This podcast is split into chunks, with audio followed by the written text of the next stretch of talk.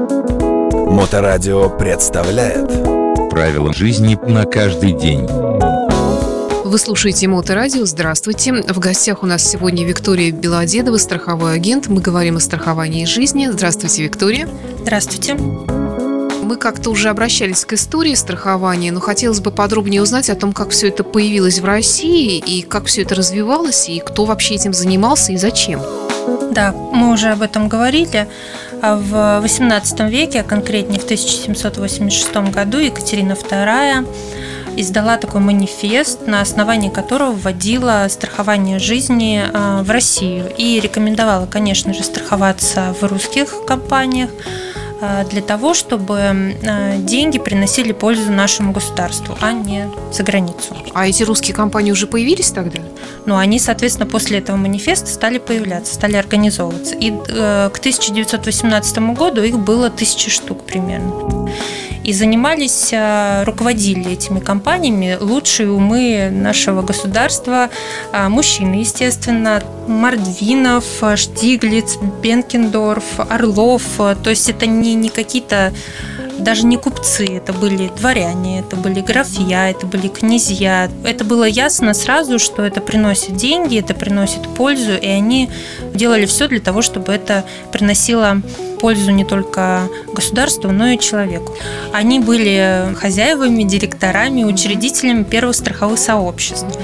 И, ну, естественно, они были застрахованы, то есть они показывали пример продвигали всячески. Ну, то есть вот с этого момента, можно считать, началось эм, страхование жизни в России э, именно русское, то есть именно в русских компаниях.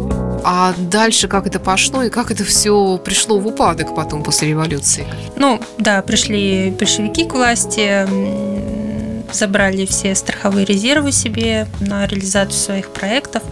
Но в 22 году возродилось страхование на селе. Сельские жители написали письмо Ленину и попросили вернуть страхование. Раньше это было, возобновите это нам, потому что это помогает. Помор скота, потопы, пожары, засушье, все это могло быть компенсировано страховыми выплатами. А как это все складывалось именно в отношении страхования жизни, которым занимаетесь вы? Страхование жизни тоже присутствовало, но оно, конечно, не было так поддержано законом и международной практикой, как сейчас. Был организован госстрах, компания, которая, естественно, не занималась никакими инвестиционными проектами. По сути, она страхованием как таковым не занималась. Она занималась просто ну, подписыванием договоров, сбором денег и какими-то выплатами. Потому что, если мы помним, Э, было и образование бесплатное, и медицина бесплатная, и лечение было бесплатное, и плюс еще страховка была. То есть не очень правильно просчитанные страховые программы, не согласно международной практике. Сейчас же, конечно, это все пересчитано и все более грамотно, экономически выверено согласно андеррайтинговым расчетам и приближено к тому, что происходит во всем страховом сообществе. А вот что касается, опять-таки, дореволюционной России, там речь шла о страховании жизни, вот именно таком виде страхования?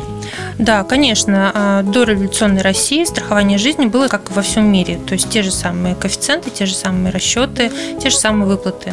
То есть мы ничего нового не придумали, взяли за образец какую-то английскую, да, или немецкую? Английскую, английскую, да. У нас э, из Англии привезено это страхование жизни. И как вот оно у нас пошло с 18 века, так до 1918 года, оно у нас было согласно примеру Англии, а потом получился разрыв, и только в 1997 году был создан э, закон об организации страхового дела в России, в котором было прописано как раз-таки все те самые э, пункты, что такое страхование, кто такой страхователь, кто такой страховщик, что такое страховая премия, страховое событие, риски и так далее.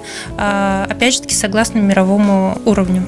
Ну что ж, спасибо за интересный рассказ, Виктория. Виктория Белодедова была в студии Моторадио. Куда обращаться, если человек хочет застраховать жизнь или если у него возникнут какие-то вопросы по той теме, о которой мы сегодня говорили?